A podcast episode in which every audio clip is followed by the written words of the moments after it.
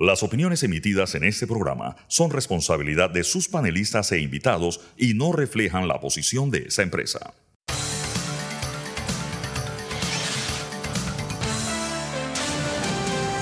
Mesa de Periodistas. Buenos días Panamá, bienvenidos a Mesa de Periodistas con el análisis profundo y diferente que los pone al día. Les Alfonso Grimaldo de Nueva Nación. Pueden entrar a nuevanación.com para ver lo más reciente ahí. Nos están escuchando desde la cabina de TVN Radio. Nos pueden seguir aquí en arroba TVN Radio 965 en Twitter y en Instagram. Les recuerdo que también pueden revivir las fascinantes conversaciones que tenemos aquí en Mesa de Periodistas entrando a YouTube y Spotify y buscando Mesa de Periodistas. Hoy en el programa estos serán los temas que estaremos tratando. Primero, un fin de semana totalmente político con anuncios por parte de Cambio Democrático y el panameñismo sobre su alianza y quién la liderará, además del anuncio de quién será el compañero de fórmula del actual vicepresidente de la República, José Gabriel Carrizo. Estaremos comentando los detalles en breve. También estaremos hablando sobre la agenda legislativa, un intento de reforma electoral que se está dando en estos últimos momentos, también la situación del contrato minero y valdría la pena incluso agregar el tema del retiro de la ley de transparencia, estoy seguro que ya se comentó en el programa. A mí me gustaría hacer unos acotes sobre eso. Lo que hace noticias, estaremos hablando sobre distintos elementos que están dando de qué hablar al inicio de esta semana en Panamá. Presentados los temas, les presento quienes se encuentran conmigo el día de hoy. Tengo el gusto de que me acompañe Fernando Martínez. Buenos días, saludos a nuestros oyentes. Y también con nosotros ahora el doctor Jorge Eduardo Ritter. Buenos días, doctor Ritter. Buenos días, feliz semana. Y pronto nos estará acompañando también Sabrina Bacal. Bien, para empezar, eh, el tema de las discusiones políticas, valdría la pena eh, recuperar material que ha sido transmitido en TVN sobre las distintas alianzas políticas. Empezamos, en orden cronológico, con eh, el reciente anuncio de la Alianza Cambio Democrático del Panameñismo y el liderazgo elegido. Así que escuchemos y veamos este reporte. Hemos aprobado darle el respaldo a Rómulo Rux para que sea el próximo presidente de la República. Así se formalizó lo que para muchos no era sorpresa. Rómulo Rux irá a la cabeza en la nómina presidencial de la alianza conformada con José Isabel Blandón. Nosotros estamos convencidos de que el sistema político corrupto, clientelista actual, tiene que acabarse en el 2024. Y la única manera de hacerlo es uniendo la fuerza del Partido Panameñista, la fuerza de Cambio Democrático y unir a otros partidos y grupos que se quieran sumar. Sería la segunda vez que se conforma una alianza entre el Partido Panameñista y Cambio Democrático y la segunda ocasión en la que el candidato del panameñismo cede la presidencia. Ya esta unión se vio en el pasado.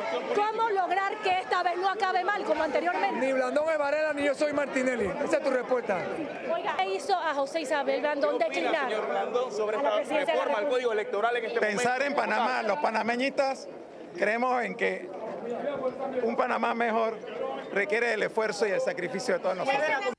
La alianza, denominada Por un mejor Panamá, lo bueno viene, deja la puerta abierta para otros partidos, incluso independientes y movimientos de la sociedad que se quieran unir, pero tienen hasta el 30 de septiembre para que eso pueda ocurrir. Siempre y cuando estén de acuerdo con lo que nosotros queremos para el país, que estén de acuerdo, por supuesto que los independientes son bienvenidos, inclusive lo hemos dicho ambos, estamos dispuestos y estamos en conversaciones para postular a algunos candidatos independientes. La paridad la vas a ver en todos los cargos de elección popular a nivel nacional. Ya hemos dicho ambos, esta es una alianza abierta a que otros partidos, movimientos y personas se integren y eso incluye, por supuesto, al Partido País. ¿Podría limar aspereza con el señor Toto Álvarez? Por supuesto. Antes de culminar el anuncio, que no duró más de ocho minutos entre ambos discursos, Rómulo Rux aseguró que entre los planes está disminuir el presupuesto de la Asamblea y el número de diputados. Este anuncio se hizo en medio de los representantes de la juventud de ambos partidos porque es a ese grupo de la sociedad que esta nueva alianza quiere llegar para ganar las elecciones del próximo 5 de mayo del 2024. Joanny Guevara, TVN Noticias. Bueno, y con esta nota de Joanny Guevara eh, nos actualizamos un poco sobre la situación eh, el, de esta campaña que está corriendo bajo el mote Lo bueno viene por un mejor Panamá. Doctor Ritter, empezamos con usted, sus comentarios y pensamientos. Bueno, primero el eslogan es la combinación de los dos eslogans de los dos partidos. Tradicionalmente el Partido Panameñista ha dicho por un Panamá mejor, ahora lo cambiaron y dicen por un mejor Panamá, y la campaña de Rómulo decía lo, bueno vuelve y ahora lo bueno viene, de manera que están consignados en un mismo eslogan, los dos eslogans anteriores de los dos partidos que se han unido. En realidad no fue una sorpresa, aquí no hubo sorpresa de ninguna naturaleza. Eh, tan no fue sorpresa que el único sorprendido fue Toto Álvarez, que ahora no sabe por qué fue que a él lo echaron de esa alianza. Si, eso, si lo que él dijo fue exactamente lo que ocurrió. Ese quizás es el más sorprendido de todos, de que, porque esto era una alianza eh, cantada.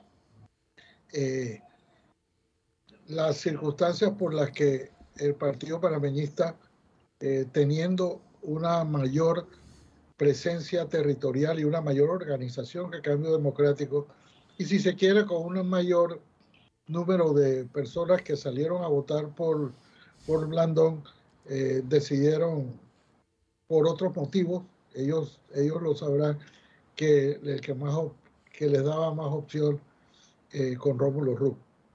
Pero era una alianza tan cantada y tan vieja que yo no sé cuánto ha aumentado, digamos, el caudal de esta alianza porque eh, es ya un lugar común decir que eh, la suma de dos partidos no es la suma de sus adherentes, ni es la suma porcentual de lo que cada uno tenía en su, en su respaldo, sino es una circunstancia de nuevo que cada persona ahora evaluará si vale la, si vale la pena seguir en esa o continuar con los dos candidatos que ahora han, han decidido unirse. Eh, sé que hay algunos, unas personas eh, frustradas en el panameñismo porque no fue Blandón, pero igual hubiera pasado si con, con cambio democrático si no hubiera sido Rómulo el, el, designado. De manera que hay que esperar que esto se, se asiente eh, es una alianza que va a ser muy difícil eh, de explicar algunas cosas, sobre todo por las personas, no los que integran la nómina a nivel presidencial, sino los, las alianzas y las candidaturas en, en el nivel territorial, de que esto sí va a ser un cambio, de que se va a acabar el clientelismo cuando tiene en esa alianza figuras que son la encarnación del clientelismo y de la corrupción. De manera que eh, estaremos atentos nada más. Este fue una, digamos, la, crónica de una candidatura anunciada y, que solamente dejó sorprendido a, Toto Álvarez, que todavía debe estar tratando de explicarse por qué fue que lo cruzaron de esta alianza. Doctor Ritter, eh, la situación de Toto Álvarez me pone a pensar en Eclesiastés 3.7, que dice, hay un tiempo para callar y un tiempo para hablar. Entonces pareciera que se salió de los tiempos y las formas y por eso su exclusión hasta ahora. No leyó la segunda parte. Él no leyó la segunda parte. exacto, le faltó. Le faltó. tiempo para callar. Sabrina, por favor, tus comentarios y pensamientos. Nuestra audiencia amanecimos con inspiración divina y yo vengo de un fin de semana precisamente del, del Año Nuevo Judío. Eh, yo pienso, eh, y en, el mismo sentido de lo que dices, que el, que el pecado de Toto, para seguir con la terminología eh, teológica, fue la forma y el momento, porque el hecho de que Rómulo encabezaba y Blandón iba de vicepresidente era creo que el hecho más conocido de las alianzas eh, y más comentado desde que comenzó este, esta saga de las alianzas. Y incluso en las declaraciones de ambos se podía extraer, Blandón dijo varias veces y ha sido consistente que él estaba dispuesto a ceder la cabeza y Rómulo decía que, que no, que así que realmente ahí no hubo ninguna sorpresa. Eh, creo que lo que dice el doctor Ritter es, es básico para entender, uno, qué representa verdaderamente esta alianza eh, con gente como Tito Afú adentro, el fin de semana, que ya fue muy cargado de política, también se conoció la posibilidad de que el día de hoy o durante esta semana el Partido Panameñista nomine al expresidente Juan Carlos Varela como candidato al Parlacén, cosa que de llegar a darse le pondría eh, otro pecado encima de esta alianza, porque recordemos que fue Rómulo el que, el que nominó al Parlacén al hijo de Ricardo Martinelli, además de todos, digamos, de todas las aquellas características y personas que desdicen de la narrativa de no al clientelismo y una nueva forma de hacer política. Yo por eso desde que sacaron el, video, eh, sin decir quién lideraba, pero eso ya creo que se sabía, eh, cuestioné que esa fuera el, principal atributo que estuviesen vendiendo a los electores, porque yo, yo creo que los electores eh, son más conocedores de lo que los asesores políticos piensan y que saben reconocer entre algo eh, que se ajusta a los hechos, al menos los hechos más básicos, y algo que no. Así que creo que el, atributo o el, o el, sello de que somos lo, bueno y somos los antipolíticos, eh, los anticlientelistas, pues no se ajusta. Pueden tener y tienen otros atributos, se los reconozco a ambos como líderes políticos, pero esos precisamente no son. Y si se confirma la, lo de Juan Carlos Varela del Parlacén, pues creo que sería el, la última señal de doble moral del expresidente Varela. Fernando, por favor. Eh, sí.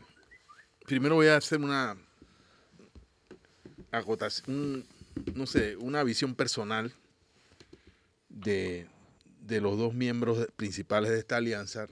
Yo eh, creo que Blandón es un, un, político con mayores quilates que Rux, que tiene una visión más coherente, lo, está mucho más encima o cerca de lo que es la construcción de un proyecto país eh, integralmente, economía, política, eh, plan social, etcétera, participación ciudadana, eh, descentralización, un montón de, variables, ¿no? Que no las veo necesariamente. Rux, Rux es más bien eh, eh, un buen abogado. también diré que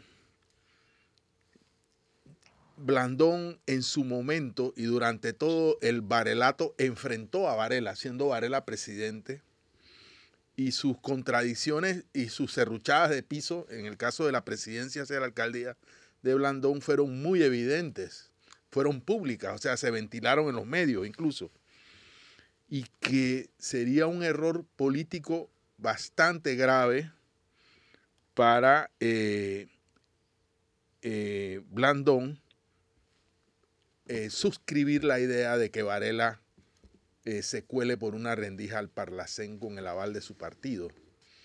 Yo no tengo muy claro eh, quién decide incluir o no a personas, pero yo creo que en el caso de Varela, él yo no, no, tengo claro si es que él siendo el presidente tiene derecho a ser diputado al Parlacén por los siglos de los siglos, o si eso nada más es por el periodo inmediatamente posterior a su, a su mandato.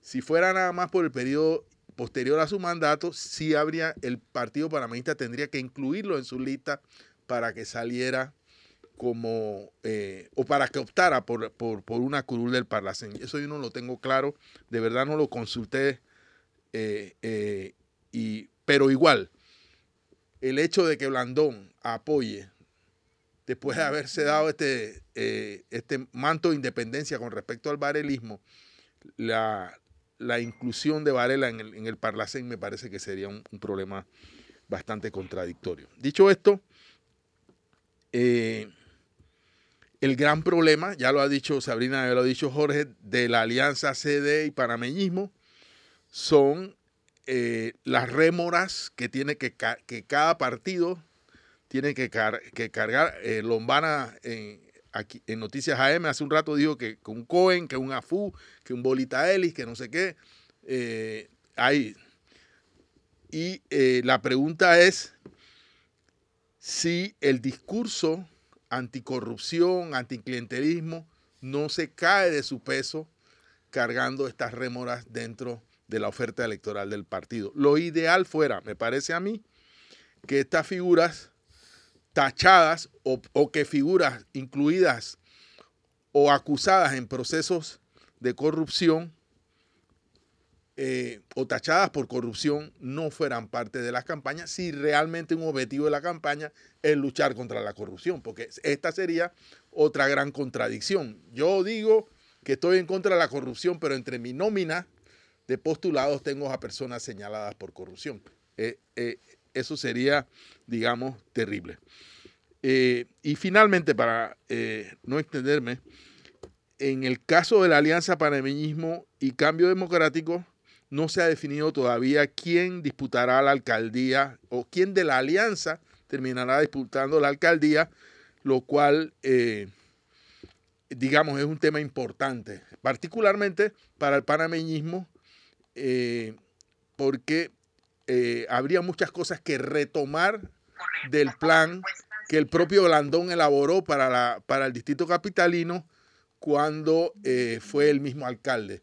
Entonces, a mí me parece digo, no pensando en la figura, no sé, yo sé que es fulano, que si es fulano, si es mengano, yo estoy pensando en el distrito capital, en sus ciudadanos. Y quizás eh, lo correcto sería, además, como no encabeza la alianza Blandón, que el candidato alcalde sea el que propone el panameñismo. Yo tengo unos comentarios, pero entiendo que el doctor Ritter quiere responder a lo que ha dicho Fernando. Doctor Ritter, por favor. Sí, nada más eh, aclararle a Fernando que es solamente los expresidentes son miembros del Parlacén solo por el periodo inmediatamente siguiente a su mandato. O sea, el 30 de junio próximo, eh, la condición de miembro del Parlacén que no, ha podido, no pudo tomar posesión de Juan Carlos Varela expira. De manera que sí sería necesario que lo postularan.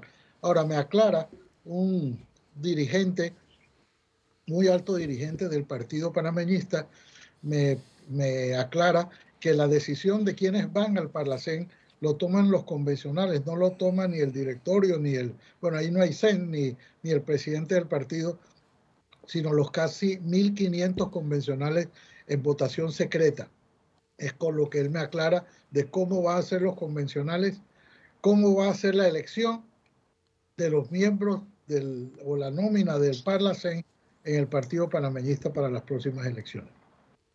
Eh, nada más para cerrar este tema. Eh, conviene que respondamos a la pregunta. Yo sé que no, al menos yo no tengo la respuesta. Es qué tanta fuerza tiene el valerismo, varelismo en el panameñismo de hoy. Porque eso podría determinar, habida cuenta que el camino sería ese, si Varela puede o no ganar eh, esa postulación al Parlacén.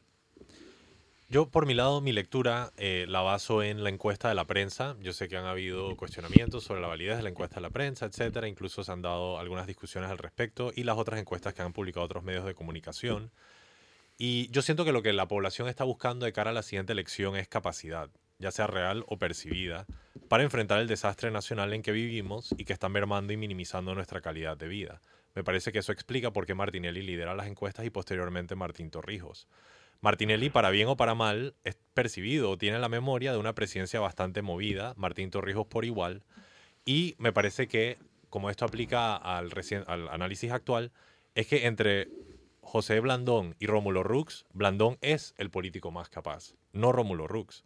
Y me parece que por lo tanto en esta alianza pusieron el caballo detrás de la carreta y por lo tanto no podrán ir a ningún lado. Es cierto, Rómulo casi gana la última elección, pero es porque tenía el apoyo tanto de Ricardo Martinelli como de Yanivel Ábrego y los diputados clientelistas, quien saben mover votos. Me parece que eh, la alianza con Blandón no suple o resuelve la deficiencia que hoy tiene Rómulo en relación al apoyo de Martinelli y de Yanivel. Y además han agarrado a la persona que primero sacó más votos en las primarias, que fue José Isabel Blandón con 100.000 votos, versus Rómulo Rux que sacó 77.000 y tiene un partido fragmentado. Eh, y la verdad es que se han descabezado ellos mismos eh, poniendo a Rómulo de primero sencillamente porque en la última elección quizás casi ven sanito. Me parece que fue un error estratégico. Sabrina, no sé si tienes comentarios.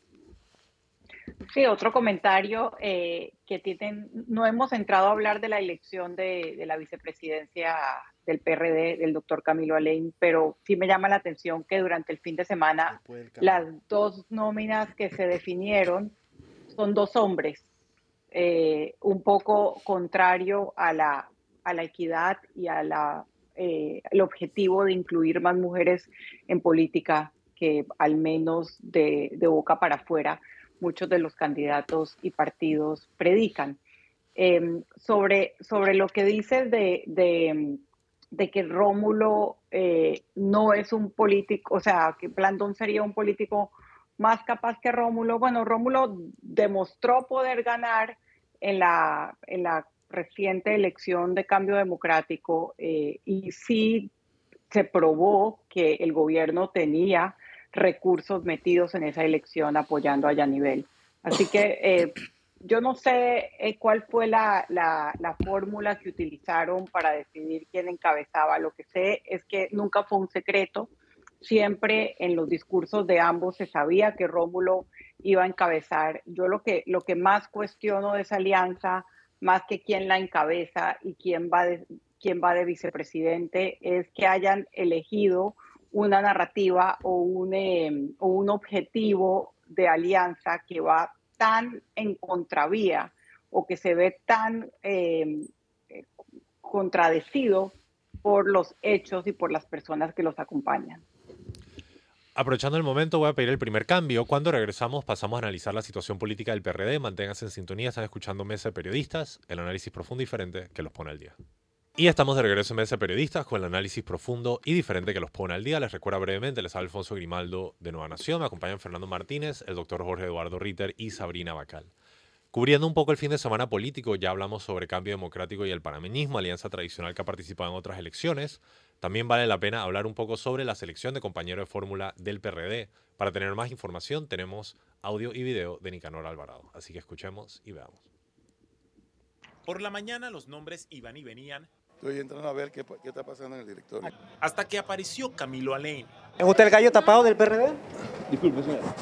No puede confirmar. Aún así, el directorio del PRD tardó más de tres horas en confirmar la decisión del candidato José Gabriel Carrizo de que el exministro de Salud sería su compañero de fórmula.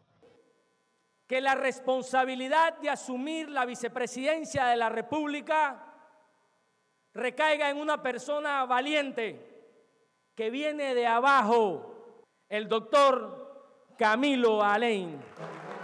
Los resultados sugieren que la elección de Alain fue más compleja de lo que parecía. 219 directores del PRD la aprobaron, pero 74 la rechazaron. Carrizo evitó hablar sobre esto. ¿Qué aporta el señor Alain a la campaña? Y les agradezco muchísimo el trabajo que están haciendo. hizo para la mucho, mucho. Curiosamente, el rechazo a la candidatura de Alain fue 10 veces mayor que en la votación para repetir la alianza con el Molirena, decisión que también se adoptó en el mismo directorio. Con todo el esfuerzo que vamos a hacer en conjunto con el PRD y la Alianza Molirena, nosotros vamos a ganar las elecciones. El PRD también autorizó al CEN que pueda seguir negociando con otros partidos hasta el próximo 30 de septiembre. Algunas voces no descartaron que por esa puerta entren los 15 diputados disidentes de Cambio Democrático. Si yo hubiese sido quien elige, yo elegiría por lo menos a Nelson Yarson ¿Por qué no? Nosotros hemos conversado con los diputados, hablamos siempre con ellos, es una posibilidad. Buscando de ver cómo nosotros podemos apoyarlos en nuestra bandera y a la vez ellos poder apoyarnos a nosotros a concretar una alianza. El Molirena, por su parte, también confirmó este domingo su alianza con el PRD. Asegura que es la más grande del tablero electoral.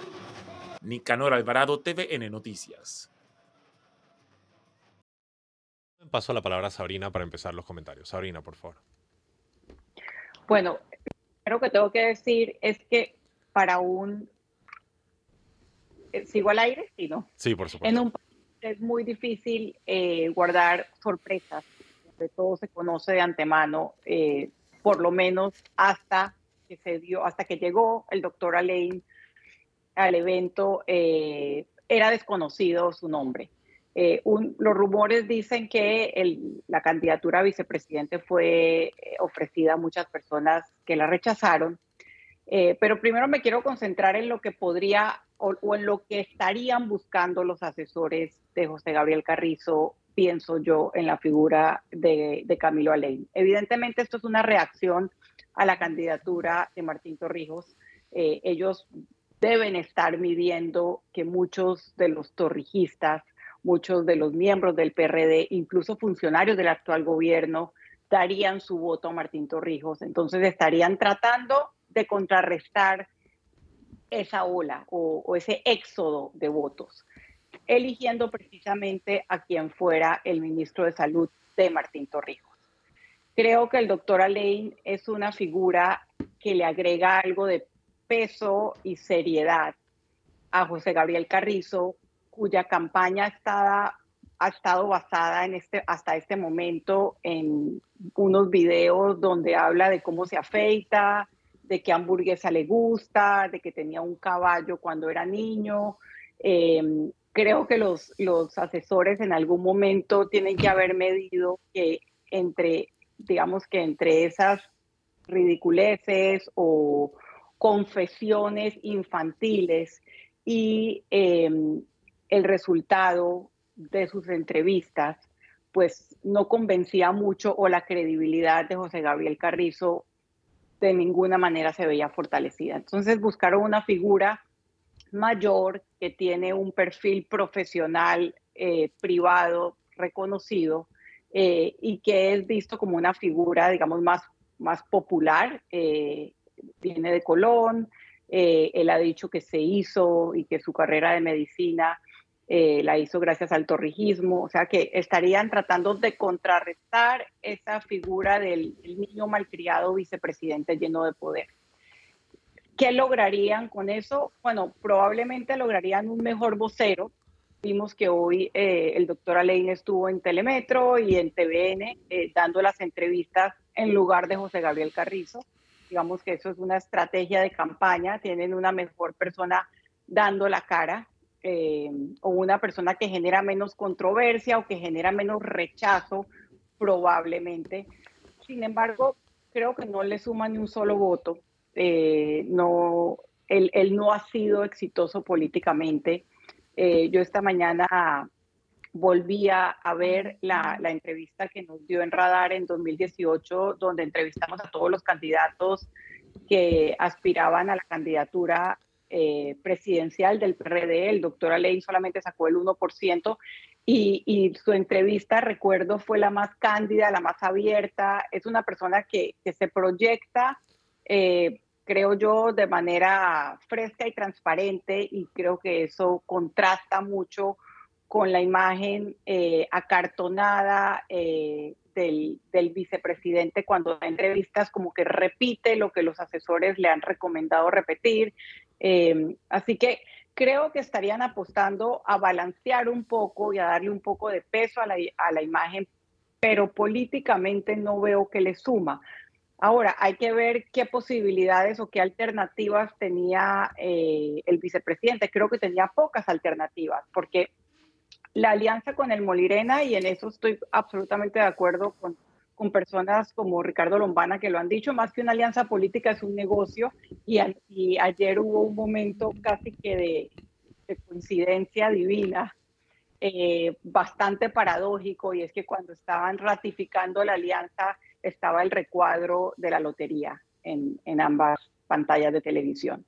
Así que sabemos que el Molirena siempre está con, siempre se negocia su, intento de estar en el gobierno eh, porque maneja la lotería, que es un gran negocio. Así que eh, no veo que, que, José Gabriel Carrizo tenía mejores alternativas y si las tenía, no le aceptaron. Creo que en términos de imagen, esa ha sido la apuesta. Tratar de, de balancear un poco la, el perfil de José Gabriel Carrizo. Doctor Ritter, por favor. Durante el fin de semana estuvimos comentando el hermetismo, que es una palabra casi desconocida en la política panameña, eh, porque todo se sabe antes de que, mucho, antes de que ocurra. En el caso del vicepresidente, realmente hubo bolas durante el fin de semana, todas resultaron falsas, por supuesto. En la, en la baraja de nadie estaba, al menos de los que opinan o en el el llamado MERNI, el mercado negro de la información, no había ni nada se filtró y parece ser que el, candidato José Gabriel Carrizo sí mantuvo eh, o mantuvo ¿no? esa, ese hermetismo de quién iba a ser su compañero o compañera. Eh, hay en efecto rumores de que se le ofrecieron a varias personas, otras que se ofrecieron y no se, le, se ofrecieron y no los consideraron, pero al final resultó una sorpresa. Pero lo más importante no es que haya resultado una sorpresa para las personas, para las para el resto de nosotros, llamémoslo así, sino que evidentemente fue una sorpresa también para buena parte de los que estaban allí, si no a todos, reunidos en el directorio del PRD. El mayor sorprendido parece ser el propio Benicio Robinson, es bien sabido que no tiene ninguna simpatía y esa antipatía es mutua con el candidato, ahora candidato eh, Camilo Alain, este, está reflejado en sendas entrevistas que han circulado profusamente en las redes sociales, que le hacen tanto a Benicio Robinson como a Camilo Lane, en la que no se refieren en buenos términos uno al uno del otro. Y cuando terminó el acto, pues era evidente el, que la sorpresa y el disgusto, si se quiere, de Benicio Robinson porque eh, en vez de demostrar alguna mínima simpatía o entusiasmo por esa candidatura, pues se limitó a decir que esa había sido la decisión de la mayoría, o casi con resignación. Dijo, sí, esta fue la, esta fue la decisión de la, de la mayoría. Y lo otro que también me llamó a mí poderosamente la atención fue la manera casi subrepticia y grosera con la que el secretario general del PRD, Rubén de León, salió eh, despavorido y no quiso darle ninguna declaración a, los medios. O sea, no, no pareciera ser ese el final de un directorio que se supone que era el, o como dijo el propio eh, José Gabriel Carrizo en su discurso, el, un eh, discurso de unidad. Pues evidentemente no la hubo, porque 74 miembros de los 290 y tantos que participaron eh, votaron en contra. O sea, el 25% de los, de los, de los convencionales, de los miembros del directorio, eh, adversaron una única candidatura. Porque si hubiera habido más, tú dices, bueno, algunos votaron por otro. Nada más era uno que era el escogido, que se supone que eso es la norma no escrita, que todo el mundo apoya al que el candidato, el que el candidato a presidente escoja, pues no fue así. Y una cuarta parte de los miembros del directorio decidieron votar en contra de la propuesta o de la decisión más bien que había tomado eh, José Gabriel Carrizo. Esto falta todavía, yo creo, mucha tela, mucha tela que cortar. Es una candidatura que, en mi opinión, nace, nace coja por ese, por, porque no logró demostrar por la manera como fue elegido ese, ese método eh, eh, sabrán internamente en el PRD si es el correcto o no, pero ciertamente de allí, por las imágenes de televisión, por los pocos aplausos, por el poco entusiasmo, es evidente, bastante evidente, de que unidad, como proclamó ayer el candidato José Gabriel Carrizo, no existe en este momento. Eh, Cristiano Adames lo puso de otra manera, que esto no es un hecho, sino es un proceso, ese proceso de, unidad, a la vez que denunciaba que le han destituido a muchos funcionarios que lo apoyaron a él en su, en su aspiración presidencial. De manera que sí, eh, hay algo, hay mucho que, que construir, pero creo que después de la experiencia de ayer no ha comenzado con buen pie la candidatura de Camilo Alain. Fernando, por favor. Eh, bueno, yo destaco, ya lo hice desde ayer en Radar, que eh, Camilo Alain, reitero lo que acaba de decir eh, Jorge Eduardo, no salió del círculo cero de Benicio. Y entiendo que además Benicio estuvo cabildeando a favor de alguien de su círculo cero para ese cargo. Eh, pero eso no quiere decir que la cúpula de, eh, de, de los diputados o de la bancada del PRD no tenga el sartén por el mango.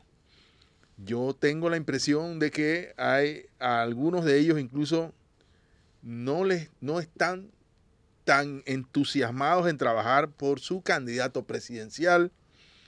Algunos preferirían que otro eh, ganara las elecciones y que ellos conservaran, como bien ha explicado Jorge Eduardo, el poder desde el control de la Asamblea. Por eso están haciendo la reforma eh, al código electoral, porque es una reforma que favorecería el control del partido de los llamados residuos. Eh, de manera que eh, el problema es dónde ubicamos las apuestas de poder en este rejuego político, que es lo que realmente se discute en el fondo, ¿no? más allá de los nombres o de las figuras. Ahora, como, como me parece que debo referirme también a los nombres y a las figuras, debo decir que efectivamente yo creo que eh, la designación de Alain es una designación forzada, porque si bien los vicepresidentes en nuestra constitución no tienen mayores facultades, reemplazar al presidente en sus ausencias, y a menos que el presidente decida asignarlos en el gabinete, son, no tienen mucha, mucho control o influencia política eh, en los gobiernos. Pero cuando se escoge a un vicepresidente, al menos los, los, asesores políticos, etcétera, dicen, bueno, se le escoge porque debe aportar algo, algún caudal al que es candidato a la presidencia, al principal. Y la pregunta que habría que responder es qué aporta Camilo Alain. Tengo la impresión de que no son muchos votos, pero también tengo la impresión de que el PRD está muy concentrado, o los estrategas del PRD que apoyan eh, o impulsan la candidatura de Gaby, están muy interesados primero en consolidar el voto PRD, porque eh, hay un reconocimiento de que ese voto PRD se ha de alguna manera fraccionado y ha tenido un drenaje no calculado hacia la candidatura de Martín Torrijos. Y, y hacia otro, porque yo creo que hay muchos PRD descontentos, no necesariamente estaban sentados allí. Yo le daría mucho valor a esos 74 eh, miembros del directorio que votaron en contra, o sea, no había otro candidato, pero no votaron a favor del candidato propuesto por Gaby Carrizo. Eh, también me parece eh, que Camilo Alain, además de no ser del círculo cero de Benicio, eh, habla y piensa mejor que Gaby. Es un animal político que aporta veteranía a, la nómina presidencial eh, y por lo menos así en, grandes cifras no tiene, digamos, una cola, una cola de paja que, nadie pueda sacar eh, en su contra. Eh, creo que, aunque, aunque lo aclaró hoy, que no es un, no es un miembro del, fundador del partido PRD, es un PRD de tuerca y tornillo bastante indiscutible y sí puede que en ese sentido, en esta idea de consolidar el voto PRD, ayude un poco a la candidatura de Gaby Carrizo. Pero por lo demás, hacia afuera, hacia la sociedad, hacia lo que ayer definíamos el voto indeciso, hacia los jóvenes que están muy lejos de la política, etcétera, yo entiendo, me parece que Camilo Alén no, no va a ser una figura atrayente en la coyuntura electoral. Yo por mi lado viendo las imágenes de Nicanor eh, Alvarado, las que hemos visto reportadas aquí, eh, veo a Gaby Carrizo, veo a Benicio Robinson, veo a Cristiano Adames, veo a Francisco Alemán, todos quienes han estado en el poder por los últimos cinco años. Y miren cómo tienen al país. En apuros financieros, opaco, enfermo, turbulento. Me parece que esta gente ya tuvo su oportunidad y la desperdició. Y seríamos los panameños muy masoquistas en elegirlos de nuevo y desperdiciar cinco preciosos años más. Eh, y también me gustaría mantener la advertencia que llevo haciendo en este programa por bastante tiempo sobre la posibilidad de un fraude electoral. Eh, y de hecho no me sor- sorprende eh, que pueda haber algún tipo de rencilla interna en la alta cúpula del PRD entre Benicio Robinson y Gaby Carrizo, en particular por ciertos rumores que se han escuchado de una posible negociación que se estaría dando entre Benicio Robinson y Ricardo Martinelli para que Benicio Robinson pueda preservar eh, los poderes que hoy día mantiene en una futura presidencia Ricardo Martinelli. Así que la verdad, un panorama bastante complejo y una decisión que el electorado debe tomar para el futuro de este país. Voy a aprovechar para pedir el siguiente cambio. Ah, ¿tú quieres decir algo más? Perdón, Fernando. Yo, o sea, yo mm, no aventuraría la idea, o sea, yo creo que hay problemas en el Tribunal Electoral, pero sin pruebas o sin indicios no me atrevería a Yo decir... te puedo listar, o sea, puedo hablar aquí sobre el uso de los fondos públicos para el clientelismo, la designación de un oficial político del PRD como magistrado del Tribunal Electoral, la negociación que se dio entre la magistrada María Eugenia López con el presidente de la República para su designación. O sea, la lista sigue. ¿Me explico? Y, y con eso podremos afirmar que vamos a tener un fraude electoral. No, o sea, no lo predigo, pero lo advierto. Lo advierto. ¿Puedo, Digo, inter- cuidado puedo con... intervenir? ¿Puedo Por favor, Sabrina. intervenir? Claro. Por favor, Sabrina. eh, este tema, esta, esta palabra fraude en- enciende tanto las alarmas de los panameños por obvios, por obvias razones, o sea, una dictadura larga, eh, todo el mundo recuerda el fraude del 84, pero hoy en día los fraudes electorales no son eh, el día de la elección o no se dan con, con la- el robo eh, de las actas eh, cuando las personas, y, y se lo he leído a personas como Lina Vega, eh, lo dijo eh, el ex magistrado Márquez en De Frente, cuando se habla hoy en día de un fraude electoral de baja intensidad, se habla precisamente de cambiar las reglas de, de juego a favor de algunos a destiempo, como está ocurriendo ahora, a tomarse instituciones de control que deberían estar haciendo un papel como la Fiscalía Electoral, como la Contraloría, como la ANTAI. A eso se habla, a, tener un, torneo electoral tan desbalanceado a favor del oficialismo que eh, eh, ese, ese escenario califica como un fraude electoral de baja intensidad. Eh, y si a eso sumamos eh, la forma en que llega el magistrado Guerra al Tribunal Electoral, se, se dibuja, digamos, la preocupación a nivel institucional, a nivel de la, de la neutralidad del Estado en las elecciones. Obviamente eso es diferente al concepto de fraude electoral que se tiene de los años 70 y 80. Solamente quería, quería Perdón, de los eh, años, hacer esa explicación. desde los años en que hubo elecciones en Panamá, siempre hubo eh, el fraude Correcto. el día de las Bueno, elecciones. O sea, bueno, antes del fraude en el 68 los pasado. fra- el fraude era, era natural, por decirlo de alguna manera. Pero Fraudes en el pasado. yo, eh, el, yo, el fraude hoy en día es de manera, de manera más sofisticada y de baja intensidad. Yo entiendo que la palabra fraude eh, genera, ge- genera alarmas y hay mucha gente que, y yo también pienso que hay que utilizarla con mucha cautela. Pero cuando se habla hoy en día de un fraude de baja intensidad, se habla de algunas cosas que ya estamos viendo. sí, estamos hablando de las, de las terribles desigualdades de nuestro sistema político, de la partidocracia, por ejemplo, frente a, a a los candidatos de libre postulación. El hecho de que, de que unos tengan financiamiento y otros no, de los, que unos pasen por un calvario y otros no. Es decir, aquí hay un montón de temas, pero entonces tendríamos que llamarle a todos los problemas que tiene nuestra democracia, que nuestra democracia electoral, que son muchísimos, tendríamos que llamar a ponerles el nombre de fraude. Y, y en cierto modo, admito, lo es. Pero, Sí, eso es lo que pero decir, lo que se conoce tradicionalmente como fraude, el robo de urna, el robo del voto, etcétera, la, el- la violación del proceso electoral mismo, yo creo que es peligroso. Yo no lo descuento. Y de hecho, en la última elección, el Tribunal Electoral no nos dio un resultado sino hasta la madrugada del día siguiente, lo cual es totalmente inusual en la historia política del país. Yo personalmente no confío en este Tribunal Electoral y me parece que sencillamente para mantener una paz de que hay que generar confianza es absurdo. Si yo veo un toro, digo que es un toro. Y honestamente, este Tribunal Electoral me genera una profunda desconfianza. Doctor Ritter, hemos hablado, no sé si usted quiere aportar a esto.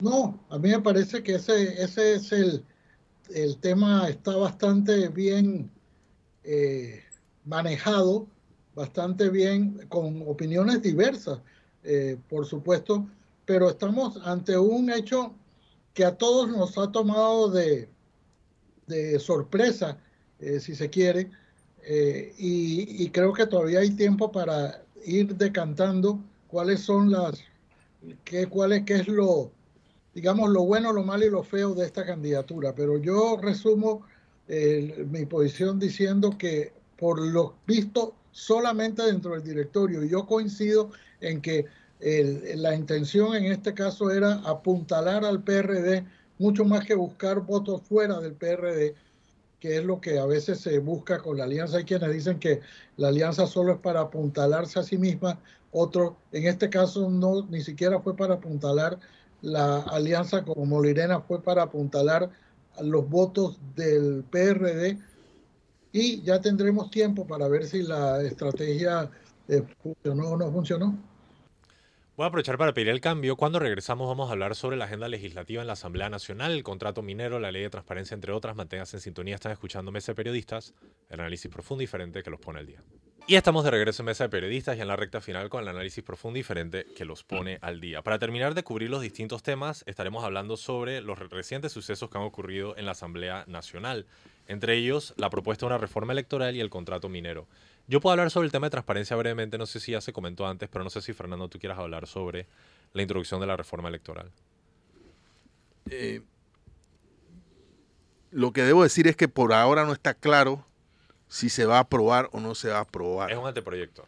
Sí, no, pero bueno, se va a aprobar si la bancada de disidente de cambio democrático y quienes controlan la bancada del PRD, con algunas disidencias, por cierto, eh, por ejemplo, Cristiano Adame, que es diputado, y Leandro Ávila, que es diputado, han presentado públicamente dudas sobre la conveniencia o no de hacer esa, de introducir esa modificación.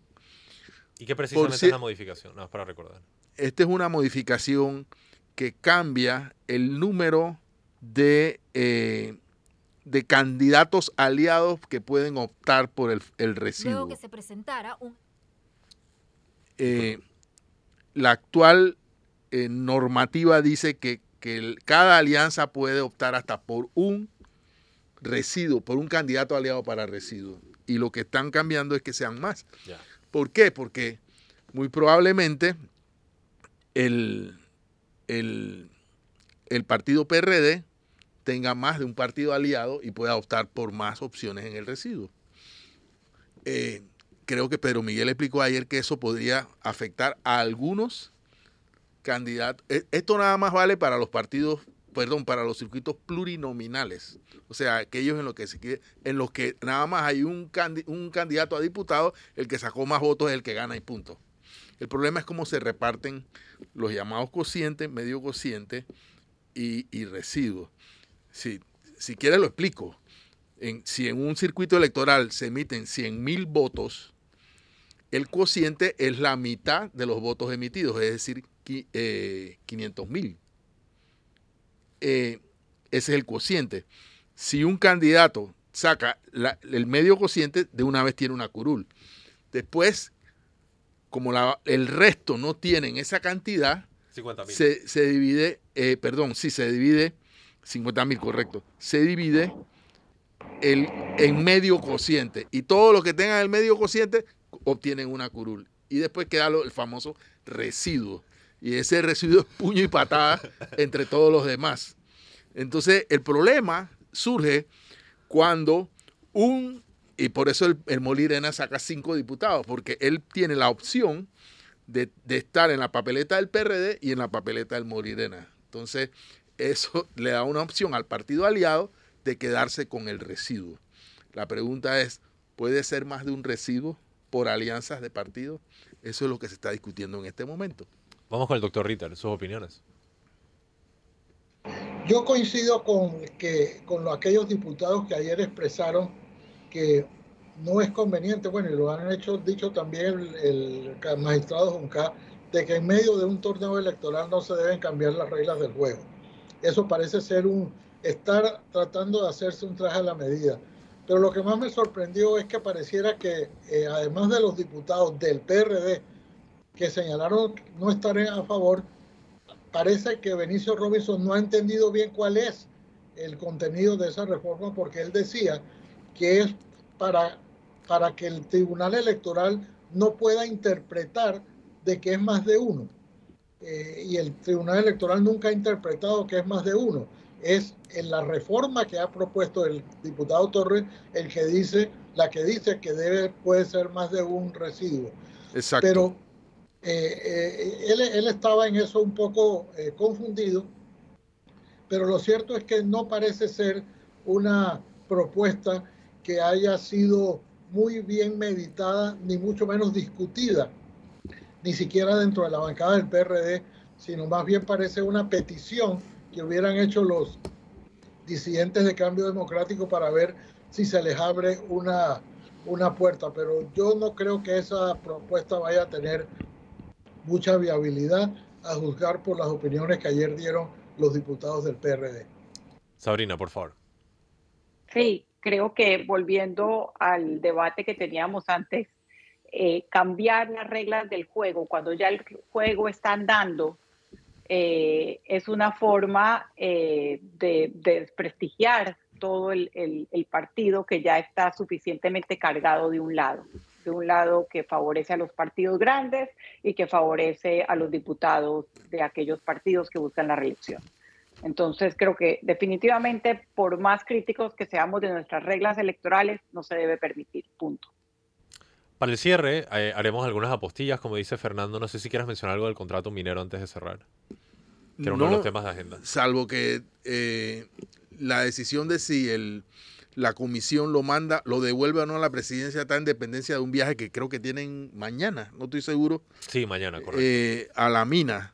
Yo solamente le voy a pedir, porque vi que, o por lo menos escuché que el diputado Ábrego puso la gira el día en que el diputado Juan Diego no podía ir. Típico. Entonces, eh, no, sé aquí, no sé a cuál de los diputados de la comisión pedirle, por favor, que en el sobrevuelo que van a poder hacer de la mina, por lo menos que le enseñen dónde está la tina de relave, que eso es algo que nadie, que, que, que no se ve con mucha frecuencia. Ya que ellos son diputados, bueno, que soliciten a la, a la mina que le enseñen la tina de relave.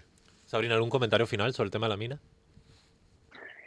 Em, como lo decía el viernes, es el principal tema que se está discutiendo en este momento en el país. Eh, como ciudadanos y como periodistas no debemos perder eh, de vista este tema, eh, tampoco la gran oposición que hay de sectores conocedores a lo establecido por el contrato minero.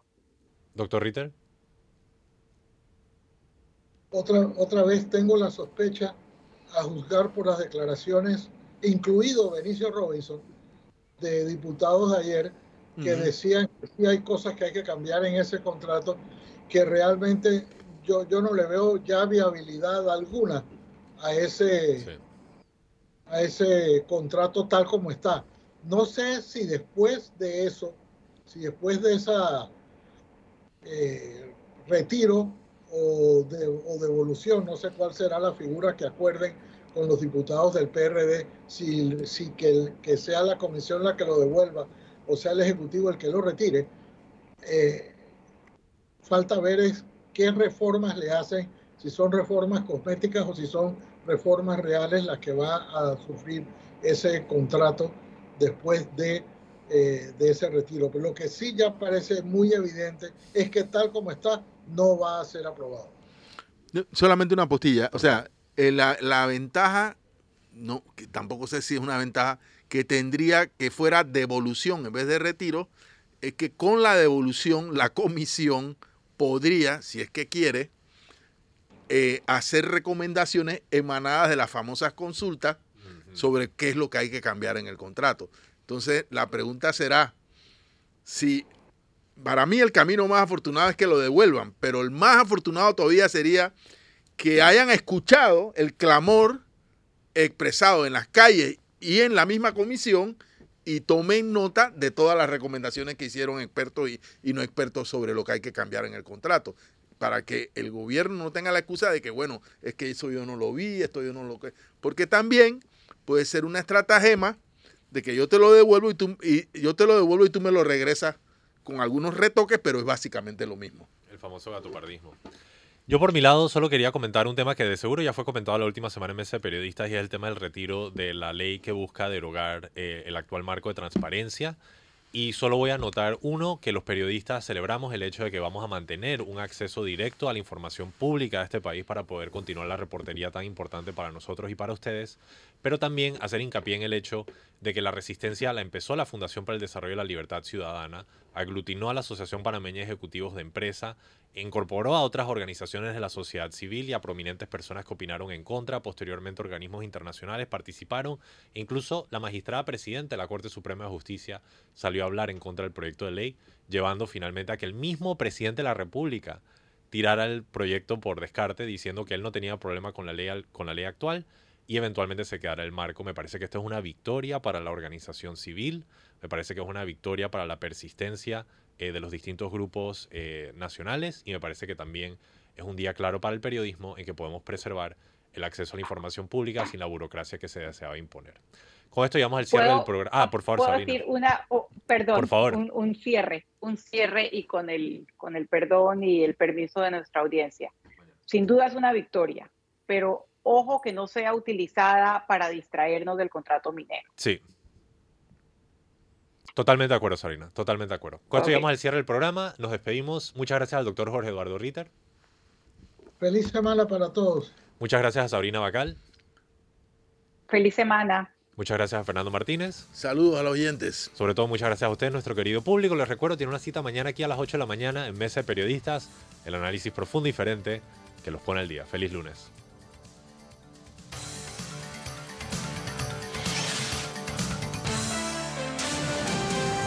Mesa de Periodistas.